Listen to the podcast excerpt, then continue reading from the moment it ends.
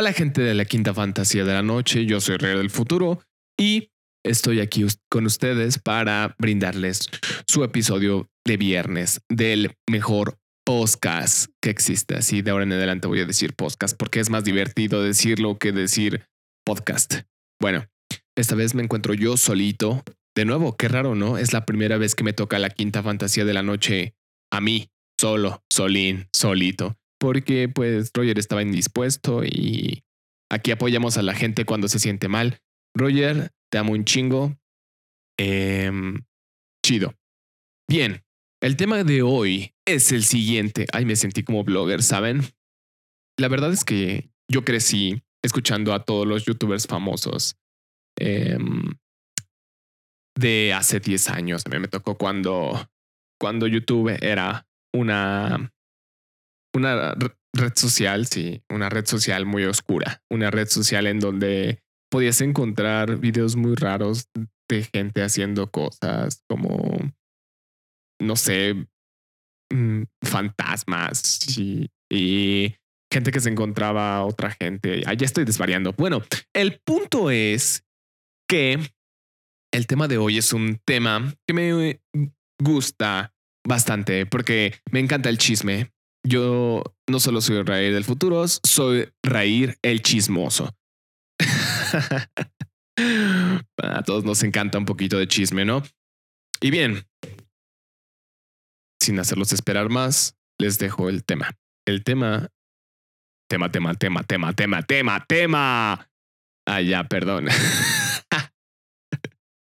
es que ya había repetido mucho esa palabra y sentí que Sí, ya. Ajá. Bueno, de lo que les voy a hablar hoy es sobre las relaciones. Sí, ¿por qué no? Porque es un tema súper jugosito y nunca lo habíamos tocado con Roger. Y, bien, bueno, ahora me siento preparado para hablar al respecto. Y la neta, es algo muy divertido, es algo muy chido, em, pero que antes no tenía, no, no había tenido la posibilidad de hablar aquí en el, en el podcast. Y bien, bueno, Vamos a ver exactamente de qué vamos a hablar sobre las relaciones, porque hay mucha tela de dónde cortar. Para empezar, ¿qué consideras una relación? Yo, bueno, yo ahora mismo les voy a hablar sobre las relaciones eh, románticas de pareja, mm, nada más, porque pues las relaciones recuerden que no solo son eso, también puedes tener una relación con tu familia, relaciones de amigos, relaciones de trabajo y demás cositas así. No, pero yo ahorita les voy a hablar sobre, sobre las relaciones de pareja, porque pues a todos nos encanta el chisme. Ya les dije, yo soy, hoy no soy reír del futuro, hoy yo soy reír el chismoso. Excelente, ¿no? Y bien, esto tenía ganitas de hablarlo porque ahora mismo estoy en el camino a tener una increíble, gran, excelente relación. Y es algo que nunca me había pasado. Y eso me hizo recordar las cosas que ya había vivido en otras relaciones. Entonces también hay muchas cosas en redes sociales que no me laten tanto sobre las relaciones que he visto, algunas que son juego, otras que no, experiencias de compas, experiencias de, de la gente y lo que se considera normal en una relación. Entonces, partamos por el principio. Cuando un par de personitas se gustan, normalmente se empiezan a conocer y dicen, oye, ¿quieres hacer tu vida? Bueno, no, no, eso ya es muy lejos. Primero, oye, me gustas. Y si la otra persona también le gusta a esa persona, dice, oye, tú también me gustas. ¿Y ahora qué hacemos? Puede haber varios caminos. Normalmente la gente toma el camino más corto y dice, ¿sabes qué? Vamos a ser novios. Pero yo creo que eso es bastante complicado. Hay mucha gente y he conocido mucha, mucha gente que se avienta a eso del noviazgo sin siquiera conocer a la persona. Y eso se me hace como casarte con una persona sin conocerla, que también vamos a tocar ese tema. Em, darte tu tiempo para conocer a la que posiblemente sea tu pareja, yo creo que es algo primordial en esto de las relaciones, porque después terminas dando cuenta que en realidad no te gustaba tanto la persona con la que estás o sí te gustaba físicamente, pero su manera de ser no iba contigo o sus, o sus ideales. Porque una cosa es el, el enamoramiento, ¿no? Ese que dicen que dura tres meses, que, ay, si yo te amo mucho, yo también, siempre juntos, me encantas y, y demás. Pero ¿qué pasa cuando ese enamoramiento se termina? Pues a veces terminan las relaciones, a veces las relaciones se terminan en tres meses. o la gente es tan aferrada como para no terminar las relaciones rápido y seguir, aunque ya no estén a gusto. Y ese, señoras y señores que nos escuchan esta noche en la quinta fantasía, es un error garrafal. Es decir, le están cagando. Gente, si ya no se sienten a gusto en una relación, díganle adiós, es doloroso, pero es lo mejor que pueden hacer en momentos así. Y bueno, tenemos que un par de personas se gustan y deciden hacerse novios. He visto en redes sociales cosas mm, que antes me parecían muy románticas, como ah, eh, tener, em, no sé, decir que por, un, por una persona dejaría de hacer ciertas cosas o se sacrificaría o, em, no sé, cambiaría su personalidad solo por esa persona. Y yo creo que si una relación inicia desde el punto de que me tengo que sacrificar por alguien más y tengo que dejar de ser yo solo por gustarle a alguien más, las cosas no están saliendo bien. Por ejemplo, yo soy un ávido videojugador o gamer para los que hablan inglés. y he visto mucho en las comunidades de gamers en donde mm, dicen que han tenido que dejar que han, tenido que dejar de jugar porque su pareja eh, no se los permite o no les gusta o se pone de malas cuando esa cuando estos jugadores se disponen a, a, aventarse una partidita con los compas o solitos, ¿no? Y sí, entiendo que hay muchos cabrones y cabronas que se pasan de madre y, y juegan seis, ocho horas de putazo, porque bueno, yo también lo he hecho. Ya no tanto. En realidad ya hace mucho que no juego tanto, pero sí lo he hecho. Pero que una pareja te diga que debes de dejar de hacer las cosas que te gustan nada más para que puedan estar juntos, y eso es algo muy peligroso. Y, eso pasa no solo con los videojuegos. Ese es mi, caso personal que yo he visto porque pues estoy en contacto con, con esa comunidad, pero me imagino que ha de pasar mucho en, en todos los hobbies, eh, tanto de, mm, no sé, música, que deje los bailes, que deje, no sé, el contacto, porque esa es otra cosa muy, muy nociva. Perdónenme porque les está hablando de las cosas negativas, ¿no? Pero es que lo negativo a veces atrae más público, ¿no? y yo soy afín al lado oscuro. Simón. Entonces, Ah, hay muchas personas que creen que prohibir el contacto de su pareja con otras personas es la manera en la que les demuestran fidelidad. Y déjenme decirles, gente, que eso, por lo menos para mí, no es amor. Y eso tampoco es fidelidad. ¿Quién te crees tú para prohibirle estar con otras personas a, a tu pareja? Porque sí, eh, tu pareja es, em, no sé, alguien muy especial para ti, pero no es una extensión tuya. Es alguien con la que compartes ese camino de la vida, siento yo. No es de tu propiedad y es muy nocivo y tóxico decir, no, si me amas vas a dejar de tener amigos hombres o amigas mujeres o amigos en general. Porque hay gente muy loca que le prohíbe el contacto humano a sus parejas. Eso está muy, muy jodido, gente.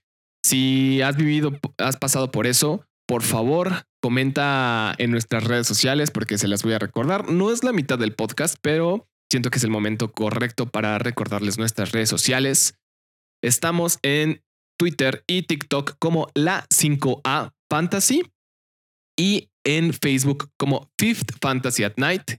Ahí nos pueden dejar sus comentarios cuando suba el post, eh, el post, el post o la publicación de este mm, podcast. Ah, ya dije que había, iba a decir podcast. cuando suba la publicación de este podcast em, a Facebook, por favor, escúchenlo y em, comentan. Ahí les han prohibido tener eh, amigos, les han prohibido tener contacto humano. Si es así, cuéntenos su experiencia. Si ustedes han prohibido, también estaría bueno que comentaran. Y les haría la invitación a que dejaran de ser así. Y bien, continuamos. Ajá, la gente que le prohíbe a, sus parejas tener eh, amigos es horrible. Y entiendo que hay mucha gente con inseguridades, ¿no?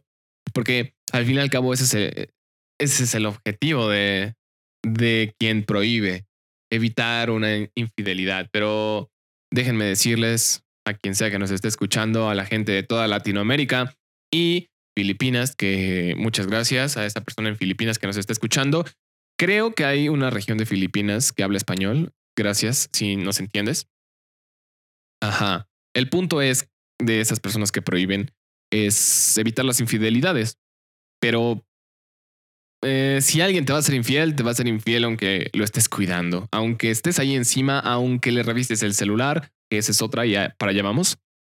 Em, sí, no, gente. Quien te quiere engañar, quien te quiere mentir y, quien y a quien le vale madre, lo va a hacer aunque lo estés cuidando, aunque digas, no, este es para mí, esta es para mí, lo que sea.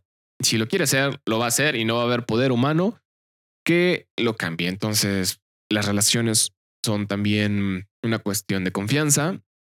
Si no, si no eh, confías en tu pareja, deberías de preguntarte el por qué, deberían de hablarlo y como un par de personas civilizadas, tocar temas de ese estilo.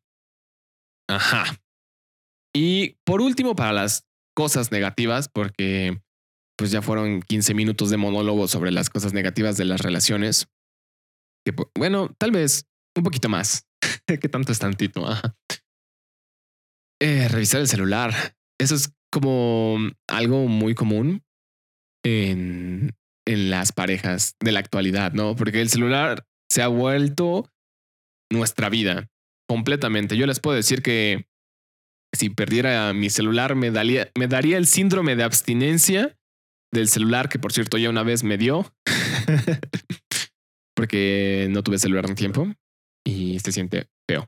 Pero bueno, eh, como parte de nuestra vida o nuestra vida el celular se vuelve nuestro confidente y muchas personas guardan ahí sus trapitos oscuros, ¿no?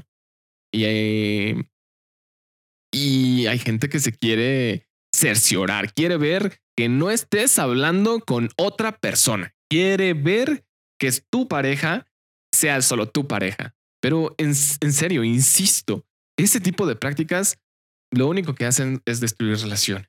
En serio, gente, no lo hagan. Es, es bueno cuando tienes confianza y comparten cosas como enseñarse los celulares, como con un meme y así, pero no obligues a tu pareja a, que te enseñe el celular o que te pases sus contraseñas. Eso es como bastante psicótico. Em, y sí, por último, me gustaría tocar, eh, ya ahora sí cerrando esto de lo negativo de las parejas, me gustaría tocar esto de lo tóxico. Porque ahorita se ha hecho más un meme que una realidad en a la hora de tener una, una pareja. Yo entiendo que el término tóxico nació de una problemática real en las relaciones humanas de la actualidad. Y bueno, no solo de la actualidad, porque la, la toxicidad siempre ha existido desde siempre, nada más que ahora tenemos la manera de verla y los pantalones para hablar al respecto. En fin, la toxicidad es cuando una, tu pareja te está tratando mal y está usando esas prácticas que ya comenté a lo largo de estos 15 minutos de podcast. Eso de revisarte el celular, de celarte, de prohibirte y demás cosas nocivas que, que te dañan y dañan a la relación. Pero hay mucha gente que lo ha estado utilizando como juego o como una manera de referirse a sus parejas. Yo lo he visto mucho en memes, así como de, ah, ya me está llamando la tóxica, ah, ya me está llamando el tóxico, ¿no? Y sí está cagado, pero siento que demerita un poco el término, porque hay gente que sí está sufriendo bastante y hay gente que sí está viviendo relaciones realmente tóxicas y la gente no comprende eso. La gente em, juega con todo. entiendo, es Internet. No podemos tomarnos con seriedad todo lo que sale de Internet, pero eso tal vez nos podría dar un pequeño acercamiento a cómo la gente ve las relaciones, ¿no? Y curiosamente, a pesar de que les llamen tóxicos o tóxicas, ahí siguen. Y ya, fin. Fin de esto de lo negativo. Ahora vamos a hablar de azúcar, flores y muchos colores como la chica superpoderosa. Espero que no me tomen el podcast por hablar de la chica superpoderosa. Que por cierto, me voló la cabeza cuando me enteré que en España se llamaban las supernenas y en México, bueno, y en toda Latinoamérica las chicas superpoderosas. Sí. Y más cuando me enteré que bellota en España se llama cactus. Si alguien de España nos está escuchando, por favor, coméntenos en nuestra página de Facebook, en la publicación de este podcast, qué sintieron cuando se enteraron que en Latinoamérica cactus se llama bellota. Bueno, fin de la historia de las chicas superpoderosas. Ahora lo bonito. Lo bonito de una relación es yo creo que lo que andamos buscando todos si no fuera bonito, las personas no se meterían ahí. Y hay dos vertientes de eso bonito de una relación.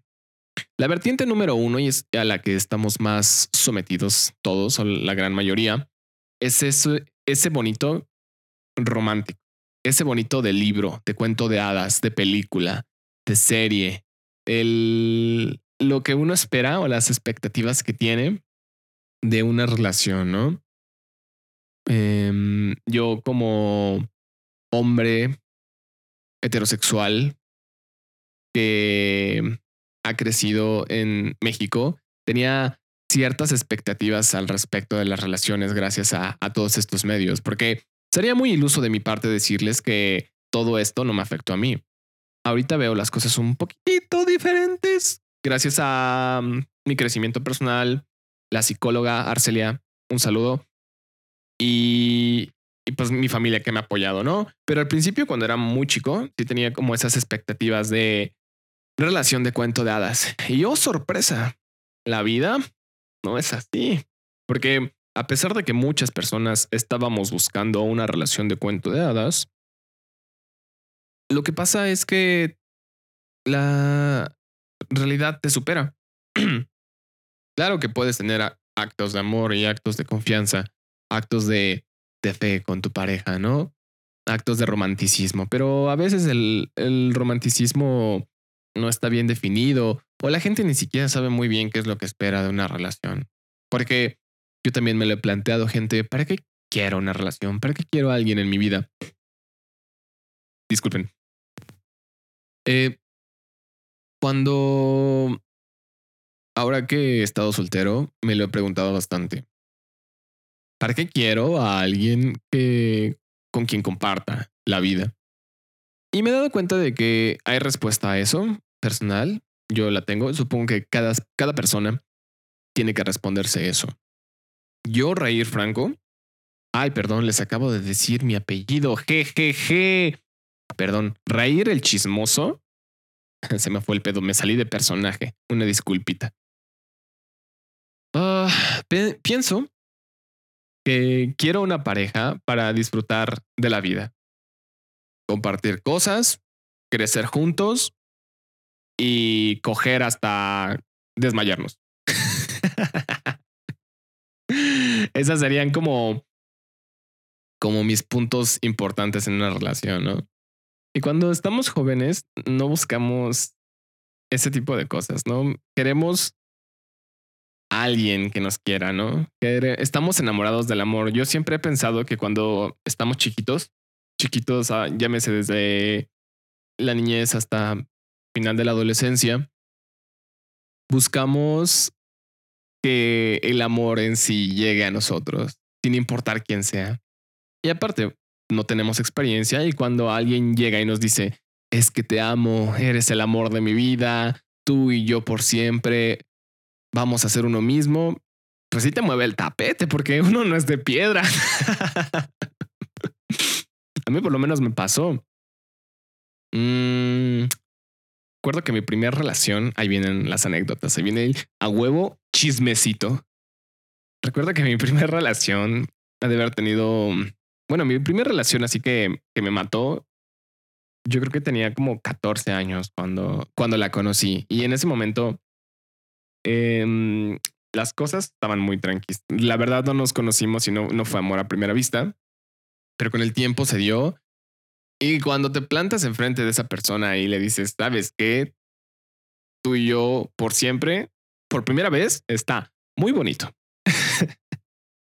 pero uh, nos perdemos en, el, en ese pensamiento de rosa, de que pues la relación va a funcionar toda la vida, de que esa persona, la primera persona de la que te enamoraste y de que te fue recíproca, va a estar contigo por siempre. Y pues, puede que no sea así. Hay gente que, que sí, que es afortunada y que conoce el amor de su vida desde que son niños, como, como si fuera un anime, la amiga o amigo de la infancia. Eh, pero eso no es común. Entonces, cuando te enfrentas a, al hecho de que no vas a estar con esa persona por siempre. Es un balde de agua fría y un golpe de realidad aquí en los riñones, aquí, aquí donde no me pueden ver y que me estoy pegando ahí.